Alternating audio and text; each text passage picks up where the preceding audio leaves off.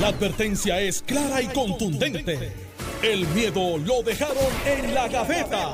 Le, le- le estás dando play al podcast de Sin, miedo, de Noti1630. Buenos días, Puerto Rico. Esto es Sin Miedo en Noti 1630. Soy Alex Delgado. Son las 9 y 1 de la mañana. Ya está con nosotros el senador Carmelo Ríos. Buenos días, senador. Buenos días, tía Alex. Buenos días, Alejandro. Welcome back. Eh, espérate, ahí está. Mente maestra está haciendo yo. Papá, Ya, ya, dos meses con... Se te olvida. No, está, está- está- No, le dio, Le di, le di. Ah, Ah, no, es que Alejandro se vaya para el otro Ah, lado. Que estamos ya, en radio. ya, ya. Que a Alejandro le gusta pelearle las esquinas. y cuando lo mete en medio del ring, pues él. de frente ahí. Además que ahí tiene cámara. Dale, ahora sí. Ajá, estamos aquí. Buenos días, Alejandro García Padilla. Buenos días, enmascarado. Eh, Enmascarillado. Ya estoy enmascarillado de nuevo, anticipando el futuro. Buenos días, Carmelo, al país que nos escucha. Estás ensayando, ensayando. Sí, la, la, la realidad es que eh, escuché las expresiones del secretario de, de salud eh, y además viendo los números de la positividad pues de- del virus, pues digo, pues déjame... Pues, Digo, de hecho ya el 21, mañana, no pasa mañana, me pongo la cuarta dosis de la vacuna. pues, tú tienes 50, sí. Tengo 50, 50? Ah, bueno, está bien. Y yo no he llegado todavía por eso. Yo estoy con aguaje de mascarilla. No, a mí me encanta la la gente que- hay, hay gente que diría 50 para 51. ¿Y para qué van a hacer? Si no es para 50, o sea, si tienes 50 vas para 51, si tienes 18 vas para 19. No, ¿y cuál edad tiene tu hijo? 8 para 9. Ah, no, pa- iba a ser para 14, ¿verdad? Si tiene 8 va para 9. Ese, eh, eh, eso es como, como, como el chiste del tipo que va a buscar una carta al, al buzón y le dice, mira, ¿qué tú tienes ahí? Una carta y dice, no, eh, unos gabinetes. Y los que una están sobre. A mí me pasa en mi casa, este, a veces los nenes, yo con la ropa del gimnasio, ¿para dónde va? Eh, sí, a, a ligar cemento. Tiene, que decirle, tiene que decir como decía Mario Pérez Reyes, un pana mío de escuela de hecho, voy para la vida. Voy para la vida. Bueno, Estamos aquí. Oye, eh, estábamos hablando, Carmelo, fuera del aire, que, que tenía yo no sé cuántas multas de autoexpreso. Todo autoexpreso ahora con lo de Sí, con no, lo del ciberataque eh, que ocurrió, por lo menos se detectó o tuvo algún efecto en el fin de semana cuando el sistema de recarga dejó de funcionar. Eh, así que yo espero, ¿verdad?, que como es algo ajeno a los conductores, no vengan entonces con que pasaron tales peajes y que no habían recargado y que tenían multas y que, ¿sabes? Y, y- y recuerda Vamos a que, empezar por ahí. Y recuerda que algún genio, que todavía no lo han sacado de la botella, eh, uno de sus deseos es vamos a eliminar las luces para saber si están verdes, rojas. O sea, para que el que te acuerdas que cuando tú pasabas Sí, no todavía sabía. está. Sí, Sí, sí, todavía está. pero hay unas Cuando que tú sí, pasas. que tú pasas y prenden. Sí, lo, digo, Hay otras que no. cierto. Entonces yo decía, pero bueno, sí, la- lo, lo que so- ahora los que son este como aéreo, Aéreo. El, el scan este está sí, aéreo. exacto. Ahí ya no hay luz. por Ahí- eso, entonces, pues, como tú sabes, Pero hay, hay una aplicación, yo la tengo, de pero bendito, vale, este, está bien, en perfecto. los teléfonos, ¿sabes? Sí, No, no hay excusa, ok, perfecto. Pero, Y ahí tú puedes verificar este pero ¿verdad? más allá de los tequis, Que los no que. vago. Bueno, No los que somos común y corriente, que usamos el teléfono solamente para Facebook, Twitter y llamadas, y las demás aplicaciones están ahí para llenar un espacio. Pues la verdad es que cuántos ciudadanos de papi y mami que, que, que conducen van a buscar una aplicación a los 80 años para ver si. O, Carmelo, te voy a decir, te voy a decir algo. Dale. Ese discurso, esa narrativa Ajá. era exactamente la que se está usando cuando se oponían a que eliminaran los, los carriles este de, de, de echar peseta. Eso es verdad. Eh, No, sí, porque los- Gabriel los- Alcaraz era mayores que está bien, ya, pero. ya llevamos cuántos años con esto y Sí, personas perfecto. mayores están Perfecto. Funcionando Eh, pun- más bien. punto para Alex. Pero, pero, eh, en el in between, lo que hacemos mucho nosotros es que debitamos directamente nuestras cuentas de banco o de tarjetas de crédito. Pero eh, a mí yo me cogí un par de multitas porque cambié de tarjeta, se me perdió, perdón, la tarjeta, la di de baja. A mí se me olvidó que esa es la tarjeta que estaba usando para el para el, el- el autoexpreso. Y como pues la reporté perdida, pues pasé dos o tres veces y me raspé 150 pesitos de multa. Tuve que tomar una decisión. O pierdo dos días en, el, en la oficina esa eh, o los pago. Pues hice como muchos puertorriqueños con dolor en el alma. Esa es la apuesta de ellos. Eh, pues las pagué porque yo no tengo dos días para hacer fila allí. Punto para ellos. Eh, punto para ellos. Eh, punto y 150 pesitos. Entonces, lección aprendida. Pendiente siempre de juego para que no coja un bolazo. Pero como yo tienen que haber, Alex, miles, miles que Claro. dice, mira, no es que me sobran 100 pesos, pero Bueno, está diciendo el, el representante José Memo González de, de Arecibo, del PNP, que Autoexpreso roba. Algo así escuché en el... en el- Bueno, yo, yo no me iría tan lejos si lo escuché. Ahí se fue, se fue para las malangas, pero eh, yo lo comprendo. El distrito de él es una arteria. tú, ¿Para dónde tú acabas Da- de da- decir va- que se espera, fue espera. Memo? Vamos, Para- vamos a se fue escuchar. para las Vamos, malangas. vamos, para- vamos, para- para sí, las las malangas malangas. siempre no están en flat. están vamos, vamos a escuchar a, a representante José Memo González. Normando, ya estamos altos del tema de autoexpreso, altos, cansados, tanto tú como todos los medios, como este servidor, como legislador, ya basta, ya es alta, es un tema que no hay manera de ponerle una explicación ni adjudicar, hay que adjudicar responsabilidad. Normando, ¿y sabes qué? Si, ¿Qué si los proyectos que están en la legislatura, que son de este servidor, de autoría de este servidor, que llevo ya cerca de cinco proyectos buscando que se eliminen multas, buscando que se resuelva el problema de autoexpreso, buscando que se cancele la compañía, no lleva, no se llevan a cabo porque la Asamblea Legislativa tal vez ante esa inacción y lucha de poderes que tienen mantienen secuestrado al, al pueblo. Le pido encarecidamente al gobernador de Puerto Rico, a la secretaria de Obras Públicas y al director de carretera que pongan en suspenso las multas. No podemos seguir manteniendo al pueblo de rehén. Esta es la forma más absurda y más burda de robarle el dinero al pueblo. Sabemos que esto es una, una compañía que no es del gobierno. Vamos a empezar por él. Pero es un contrato que supervisa el gobierno. Y yo comprendo a O sea, es, una, es la privatización de un servicio. de un servicio. Una, de, una app. de una PPE que lleva mucho tiempo funcionando y que no es la primera vez que Es un colapsa. contrato de servicio, como el gobierno contrata eh.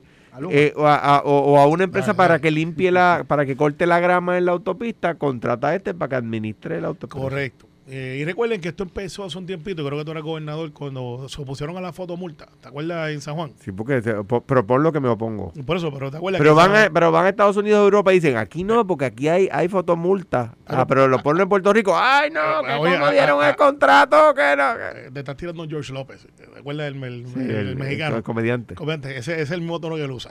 Pero es verdad, y hacen fila. Sí, pero por lo que me opongo. Y, hacen fila y todo. Y van a los parques de diversión y hacen fila. Sí. Aquí no lo hacen. Pero el, el hecho aquí, Alex, es. Este es un servicio que a Memo le afecta muchísimo porque pues él representa ese distrito agresivo. Él, y- él y- coge, déjame ver. no, tiene Como 45 eh, peajes. más o menos, más o menos. Y, y él tiene que tener la gente diciendo, Bueno, mira, si Memo, me vive, dieron- si vive en la Guardia Raya es posible que coja el de Atillo, Atillo Arecibo. Tillo Arecibo, te coge por unos 3 a 4 todos los días. Eh, El de por el área de Santana, no sé si ese peaje está todavía. Eh, no, Este, pero en el área de Manatí, vamos a transar de tres para ida y tres para vuelta. Baja o Bucana, es que depende, porque hay unos que en algunos pueblos de una ida y en otros pueblos Dale, de regreso. pues, pues, pues vamos a, Pero son unos cuantos Vamos a transar por cinco. Cinco todos los días. Para adelante y para atrás. Para adelante y para atrás. Y obviamente, la inmensa mayoría de esa gente de Arecibo y el área norte trabajan en San Juan. Por lo tanto, él tiene que tener ese teléfono explotado. Mira, Memo, me llegaron 300, 400, 500, 600, 700 eh, de multa.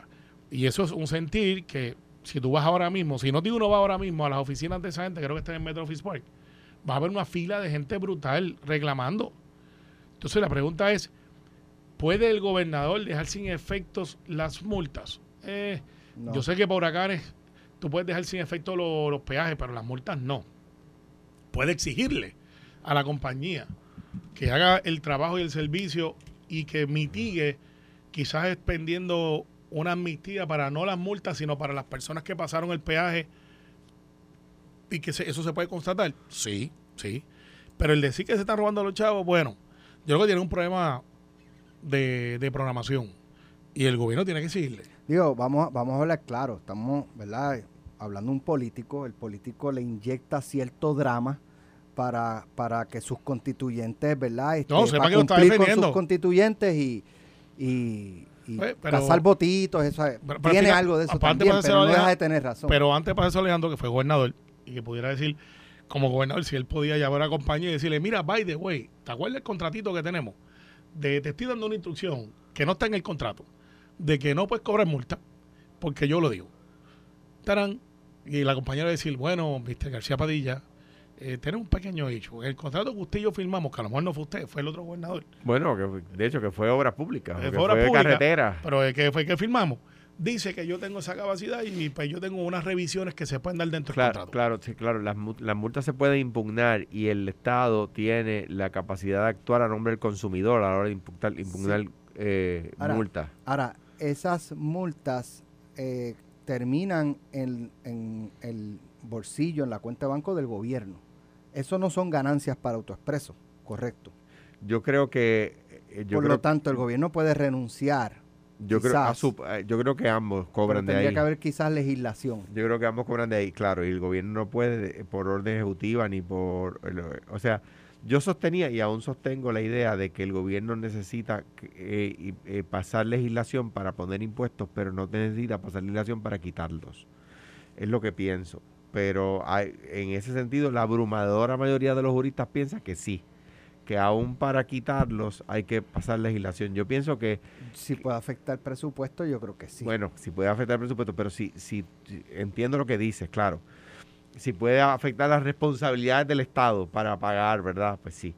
Pero nada, la- la- lo que pienso es que la, la idea de los constitucionalistas cuando dicen que la- los impuestos empiezan en la Cámara era precisamente que el pueblo te- tu- este, estuviera representado a la hora de que le pusieran impuestos, ¿verdad? Pero anyway, es una discusión filosófica a la- en, la que, en la que he estado y que abrumadoramente he sido este, avasallado por la opinión de los demás y lo tengo que reconocer. Eh, ahora, ahora bien, dicho esto, eh, sin entrar en los azotes que le ha dado Carmelo a Memo aquí, que yo me imagino que ya Memo le está escribiendo porque Carmelo le ha dicho de todo, pero con mucha, con mucha Pero, elegancia. pero, pero no inflame, que yo lo que con, dije que yo con lo mucha comprendo. elegancia, lo mandó para las malangas, que No, está digo, se fue para las malangas, pues las malangas tú las siembras en el rico. en el Riga, pues, pues, está bien que se fue por el rico, está bien. Ay, gracias por la aclaración, Carmelo. Acaba de decir que Memo fue por el No te rico. ayudes tanto. No te ayudes tanto. No, no, la gente que no es de campo no Este, sabe. Que no te dice, te fuiste para las Este, malangas, pues. Nada, pues, pues me imagino que, lo, que los amigos allá de Memo van a estar un poco enojados con Carmelo estos días. Pero, anyway, Carmelo no acumula ya. Anyway. La cosa es que, dicho eso, eh, eh, me parece aquí que, que hay, hay un issue, número uno. Cuando vamos a, a otro país, eh, estamos en Europa o en los Estados Unidos o en Latinoamérica, respetamos las leyes de tránsito con una obediencia pasmosa. No hay que salir de Puerto Rico Entrar a Buchanan. O a, a Camp Santiago. eh, no, de repente, mira, eh, mire, en, mire, en, en- en- en Fort Buchanan, si usted va y en el momento de la puesta del sol, cuando estaban arriando la bandera, los carros se detienen.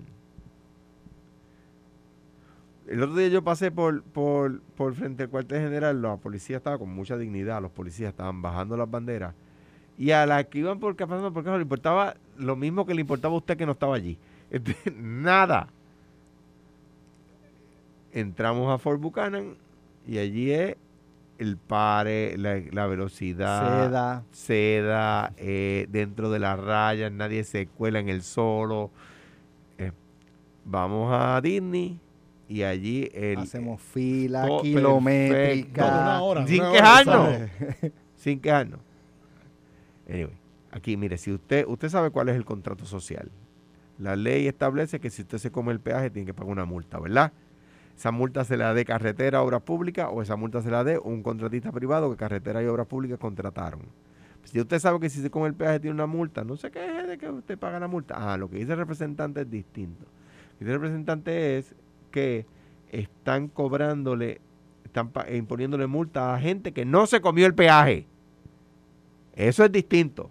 Pues hay un proceso para impugnarlo. No lo impugna y se acabó. Ganaste o perdiste. Si tienes razón, ¿verdad? No, mire, yo, la experiencia que yo he tenido, una, una buena y una mala. Por ejemplo, lo que dice Carmelo. Se dañó el sello o yo, la, la mía está para que se auto eh, rellene, ¿verdad? Se Ujú. auto au- active el dinero, ¿verdad? Porque lo usé con la tarjeta de crédito. Por lo tanto, no se supone que nunca me falle. Pero me falla porque se dañó el sello, me falla porque cambié la tarjeta y se me olvidó cambiarlo. Llamo, llamo y me lo corrigen y no me ponen multa. O sea, en mi experiencia, nunca he tenido una multa por esa razón, ¿verdad? Ahora bien, eso es la, la madura. Les voy a decir la verde ahora. Yo vendí una guagua. El que la compró no rellenó el, au- el autoexpreso. El autoexpreso va al carro, no va a usted. Y esa persona se la, se, la, se, la, se le ha pasado la vida corriendo por las autopistas. Yo me imagino que le ha metido a la guagua 250 mil millas en los últimos meses que yo la vendí. Porque a mí me han llegado cartas de autoexpreso. Que autoexpreso se ha gastado más en sellos de correo que lo que, lo que la persona esa le debe en multa. La guagua ya no es mía y Autoexpreso se debería dar cuenta y si des- de- ya pues... Pero tú la, tú la, porque se, se supone que tú, por ejemplo, la aplicación tú puedes eliminar. Ya Y se hizo, y se, hizo. Pero con la tablilla, parece que ellos la tienen todavía vinculada al sello. Ya. Y entonces me, me mandan a mí. Sí, porque uno le arranca el sello, pero como la tablilla, tablilla está todavía- vinculada al exacto, sello. exacto. Exactamente. Pues ahí AutoExpreso se está teniendo unos costos brutales en correspondencia porque me llegan Y te llegan las fotos. Porque a mí me llegaron, Sí, no, pero el con si- la foto el sistema la vehículo foto, pasando, te toman O fotos sea que es de, una, de- que una- es una de- impresión. de la parte de la tablilla y frontal también, o Es sea que tú te ves. es una la impresión. solución- Yo la- por eso cada vez que paso por un pedazo de eso me río. La, la solución Si le toman una foto a uno, yo... No, pero la, la- la solución es no, no es como la de las montañas rusas que te tiras y te das así. No, yo lo hago así mismo. Quitarle el sello. No, pero si le quitamos el sello, pero la tablilla está vinculada a un sello. Ah, ok. Interesante. Mira, uno Porque si fuera así de fácil, Carmelo, si le quitas el sello, pues te comen los peajes y nadie se entera quién fue. Exacto. No, no, pero digo, para efectos tuyos. Pero mira, aparentemente Ah, un ah, gobernador entonces sí hay, puede. Hay gente que dice quizás, ah, pues yo lo que hago es que compro el sello y no lo registro nunca. Es que la tablilla, Sí, ellos, ellos por la tablilla entran a la base Claro. de datos de obras públicas y dicen, ah, mira, ese vehículo es de Alex Delgado. Que, o sea, que siempre van a... claro, a- y ya en obras públicas ese carro no está a mi nombre. O sea que ellos simplemente siguen vinculando ese, ese, esa tablilla al sello que una vez tuvo y están gasta- gastándose un eso es conmigo nada más. Imagínense con el, con el universo de Puerto ¿Qué, Rico. qué es lo que está pasando con la coalización? Ahora, ahor- ahorita, pregunté si un gobernador podía. Yo entendía que no, pero las noticias cambian. En el cuando Ricardo Rosselló canceló, que la foto está Memo, está este Pichi, Georgie, Lourdes, y está Ricardo Rosselló en el 9 de septiembre. Septiembre 17 del 2018, Ricardo Rosselló anunció cancelarán las multas de AutoExpreso. Bueno, pero acuérdate que septiembre, se- es- eso es justo después de, de Irma. Un año después. No, sí, de- pero, pero anunció la cancelación de todas las multas de 18 AutoExpreso emitidas hasta el día de hoy. es que era había un lío por las multas que se habían dado después del huracán y toda la Pero, cosa. aquí no hubo huracán, pero aparentemente el lío está. Claro de hecho, que sí, eso fue un año después de María. la- la- la- el contrato era con la empresa Gila y él le canceló el contrato. Sí, sí. Así que, eh, pues, si puede o no puede, yo tengo mis dudas como quiera como abogado, pero aparentemente un precedente de un gobernador que dijo todas las, todas las multas están canceladas. Eh, cuare, depende mucho si la compañía dice, pues, eso te, te, te te cuesta a ti, porque las multas son para ti. Yo lo que hago es administrar el sistema. Pues habría que ver. Eh, creo que el gobernador va a expresarse pronto sobre esto. No me cabe la menor duda. Claro, si el gobernador, si el gobernador de Puerto Rico puede, y aquí no lo digo con el mayor respeto, como ustedes saben, este, lo hago siempre con quien sea el gobernador de Puerto Rico, eh, o gobernador en su momento, puede decirle al Departamento de Justicia a quién radicarle cargos y a quién no. Peligro. Sí, bueno, yo, yo creo que eso fue más un ruego Eso es un que, peligro. que una instrucción. Eh, estamos hablando del caso, Alejandro brincó para el Sí, otro sí, sí, casito. pero vamos a aprovecharlo. Sí, sí, porque claro, claro, después, porque, también- porque creo que es relevante. Este es el caso de... De- el caso de la joven madre que eh, para unos abandonó, para otros lo dejó allí velándolo a distancia. Anyway, la mujer le radicaron cargos, eh, luego eh, se formó la presión pública, Johnny Méndez y otros legisladores sabían por dónde iba a bajar la cosa y empezaron, yo pido que le quiten los cargos. Entonces, como sabían que por ahí era que venía la cosa, arrancan a pedir para después decir, ¿viste el power que yo tengo? Eh, ¿Así es o no es, Alejandro? eh, así es. No, Pues no, no, entonces- no, no, Entonces, no, no, no. el gobernador ayer eh, dijo que entendía o solicitaba, o no, no, no recuerdo la palabra eh, exacta, que se le archivaran est- los cargos y más adelante el, Departamento de Justicia anuncia que se eliminan eh, o, o se archivan los... Eso, es- eso es un peligro. Sí, bueno, eh, yo, mira, vamos, vamos a Eso decir la- fue una sugerencia. una sugerencia. Te voy a explicar Es el gobernador sugiere y tú dices, no, pues no, gobernador, yo pero voy a hacer otra mira, cosa. va- Vamos, vamos, vamos a empezar por el principio. Dale. Eh, esto es un caso de los que pasan muchas veces en Puerto Rico. Bueno, Lo que pasa es que este es notorio porque, pues, es una muchacha de 22 años, una relación que a todas luces es controversial porque habían órdenes de protección de un lado y de otro. Ya tenemos conocimiento que antes no teníamos que el Departamento de la Familia sí estaba envuelto y habían ofrecido ayuda profesional, trabajadores sociales y había una trabajadora social que estaba en el caso.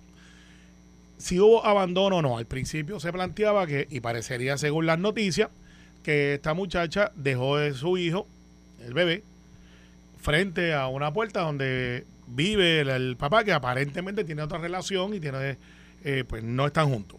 Eso es lo que se aparenta de, de lo que hemos visto. La teoría de si abandonó o no abandonó, si lo dejó, y yo le explicaba a un compañero que me preguntó, ¿es un abandono? Y digo, bueno, depende. Hay que ver el, el- el nivel de control que tenía sobre el menor. Por ejemplo, yo le puse el ejemplo del morro. Tú llevas a tu hijo al morro y te pones en la esquina donde venden piragua y hot dog. Y el nene o la nena arranca a correr a volar chiringa y de momento tú no lo ves. Está al otro lado del morro, donde tú no lo ves. Eh, Ya no tienes el control visual. Eso es un abandono, es una negligencia. Eh, pues no, porque estás en control. Está, pero si lo que quiero decirte es con esta analogía, si la si mamá tenía visualmente control sobre el menor, aparentemente parecería que ya no lo dejó y se fue. Aparentemente ella viene y ve, lo pone allí y se queda velando desde una distancia que no sabemos si es prudente O quizás oculta para que no lo oculta para que no vean, pero tenía control sobre el, el bebé. Y aparentemente ella misma es la que llama y dice, mira, hay un bebé ahí. Eso todavía no está tan claro. Y quizás no lo estará porque pues estamos hablando de reportajes y, y- y ángulos periodísticos. El Departamento de la Familia tiene responsabilidad sobre mamá ahora, aunque no haya caso. Claro, porque se activa un protocolo de protección del menor y de, y de atención a mamá. Eso debería ser criminal. Yo creo que la opinión pública y el ángulo de inmigración, de su estatus migratorio, creó un detonante que no está disponible para otros casos que posiblemente están hasta peor que ese y que están ahí. Pero esto demuestra lo que pasa en Puerto Rico. En Puerto Rico tenemos, para que estemos claros, sobre 300 mil dominicanos con hermanos y hermanas que se la República, no que llegaron el año pasado, que ya llevan 30, 40 años, que votan, sabemos que hay como 100 mil. Pues añádele de 180 mil que están aquí, que, que viven, que se casan, que procrean, algunos con estatus migratorio, no indocumentado, porque no hay ser humano indocumentado. Eso es una palabra que no se, se usa mal. Toda persona tiene documento.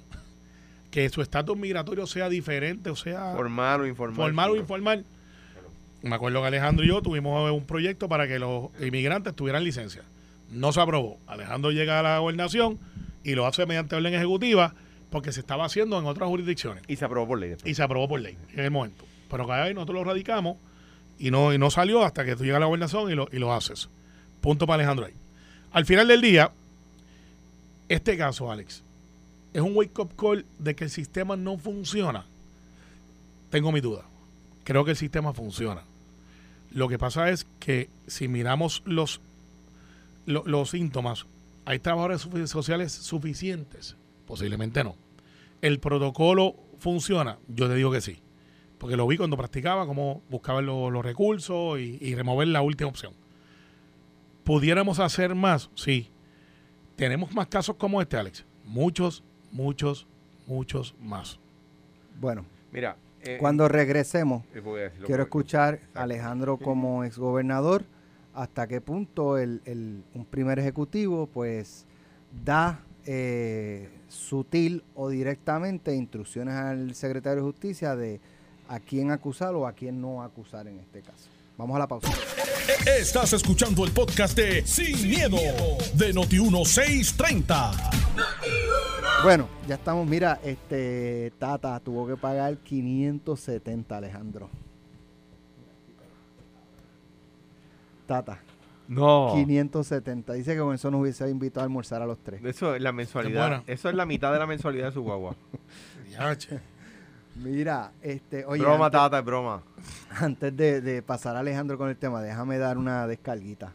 Hmm. Yo no sé si ustedes llenan, bueno, maybe el, el, el- el contable les, hace el trabajo de ir a, a- a llevar las planillas federales ah, de IRS, ¿verdad? Este, pero yo no, ah, tranquilo, yo lo hago. Yo voy por la noche allí al correo general y, y las llevo. Cuando yo llego, la fila era interminable y yo, wow. Pero anyway, todo debe fluir.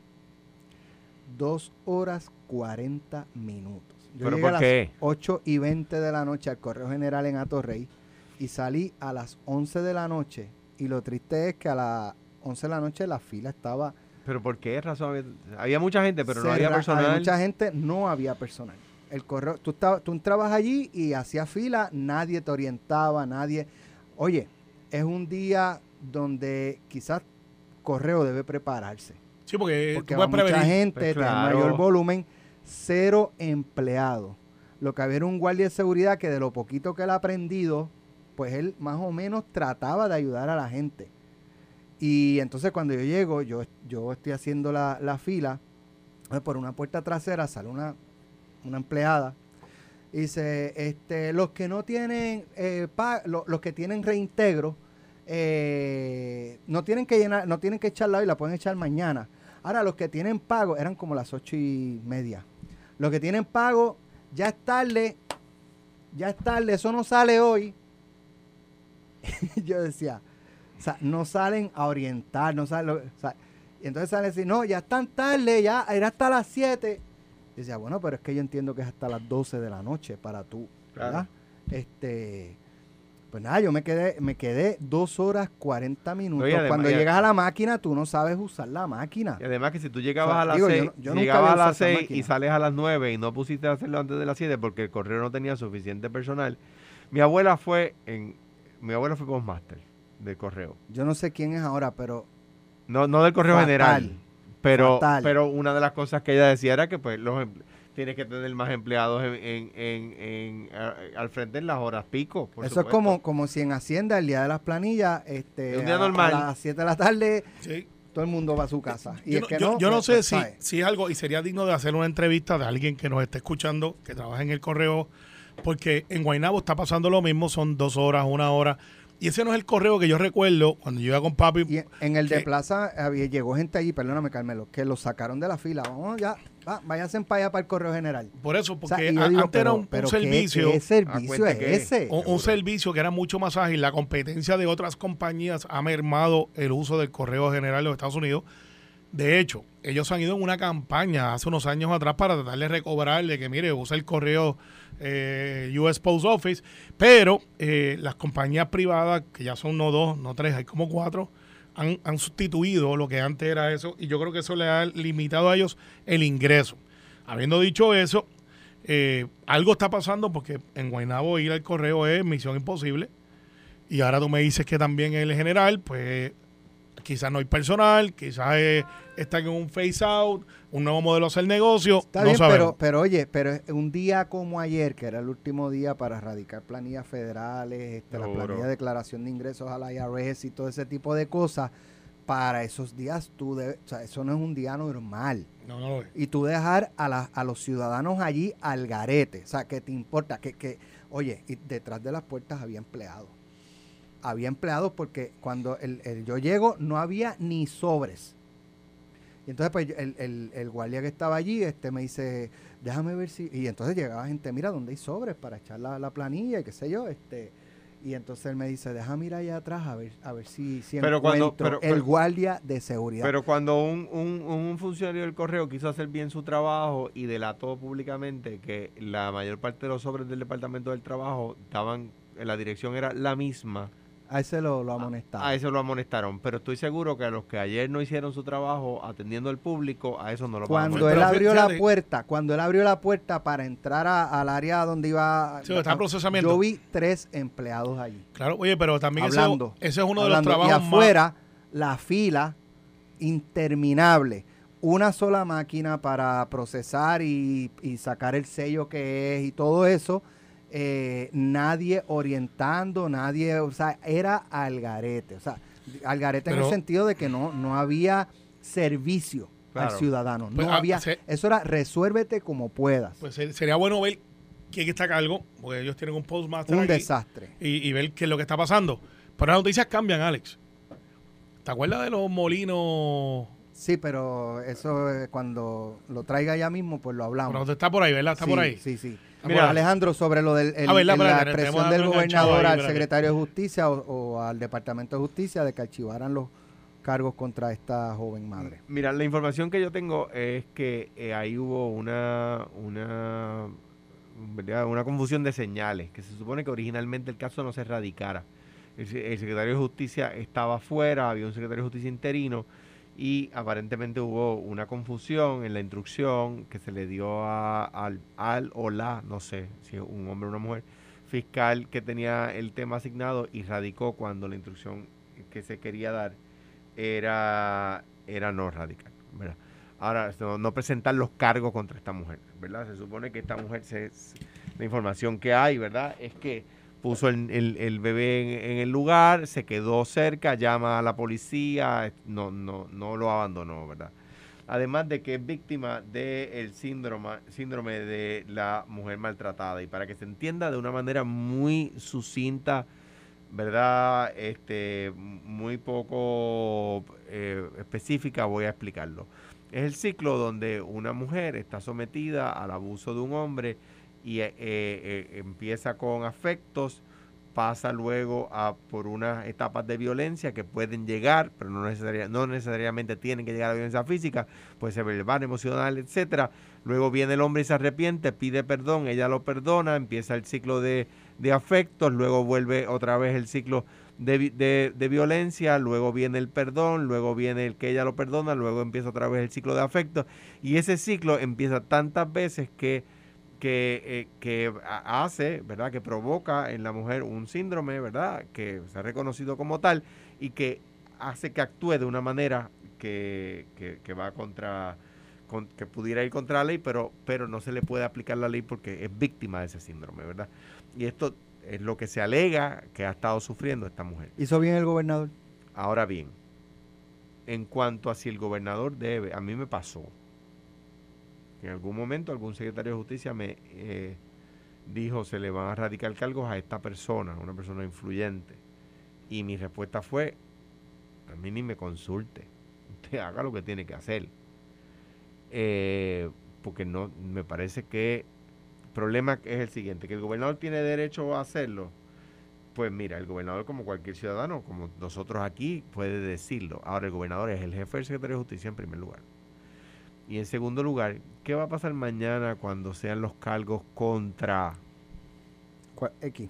Persona. usted que quiera? Y Político, empieza no la presión político. pública, la presión pública, la presión pública. Entonces, cada vez que hay presión pública. O para que radiquen cargos, que es al peor revés, todavía. Al revés, sí. Peor todavía. Cuando le quieren echar el peso del Estado a un ciudadano, que le radiquen, que le radiquen, que le radiquen, y la presión pública. ¿Qué va a decir el gobernador? ¿Que le radiquen? A mi juicio no, a mi juicio el gobernador que tiene que decir, mire, sobre todo el gobernador que fue secretario de justicia, mire, yo no he visto el expediente, que se dejen llevar por el expediente, si el expediente dice que el delito se cometió y que eh, el, el- el Estado puede probar que el delito se cometió y que fue cometido por esa persona, son cosas distintas, se cometió un delito y que el Estado puede, puede probar que esa persona fue la que cometió ese delito. Ah, pues que echen para adelante. Si no, pues, pues, por supuesto que no. Que- uno, uno tiende a saber qué piensa justicia cuando justicia se allana que bajen la, la fianza a, a un dólar.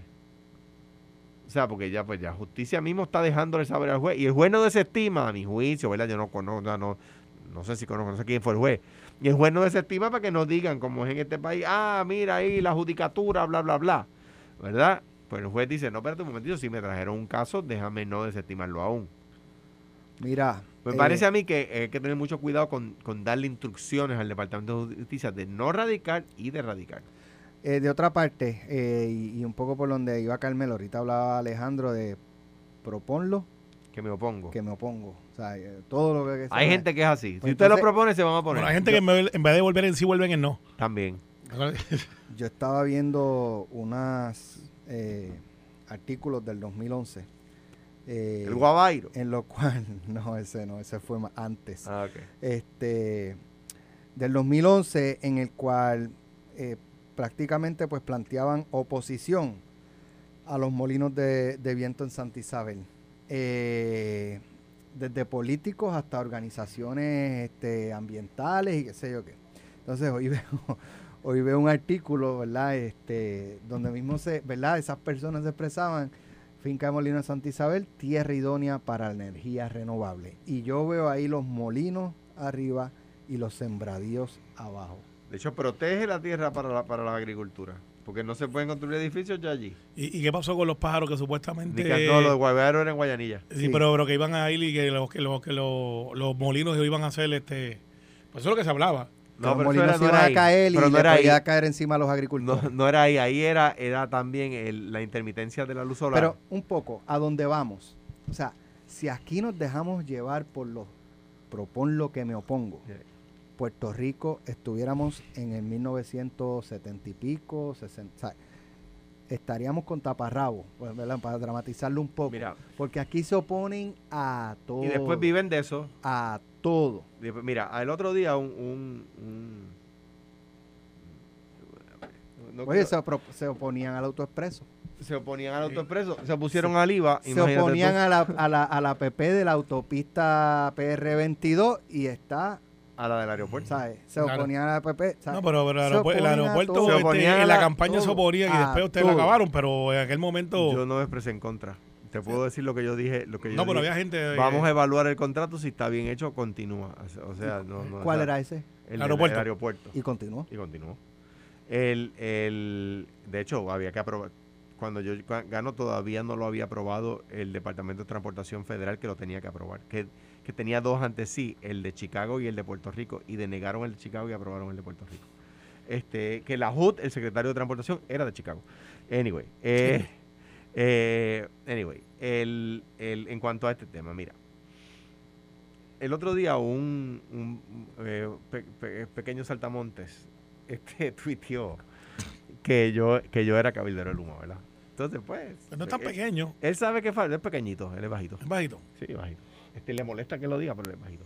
Eh, eh, Dios jura que mide siete pies. no, sí, sí. Ah, sí. bueno. Tiene voz, tiene voz de siete pies. Tiene, engola la voz así, parece que mide siete pies, ocho pulgadas. Este, eh, pues el pequeño Saltamonte dijo, el pequeño Saltamonte dijo que en un tuit que yo era cabildero de Luma y no sé qué más. El mismo que criticaba una, eh, que, que decía lo peor de una sin fines de lucro, de la cual se paga la compra de su casa ahora mismo.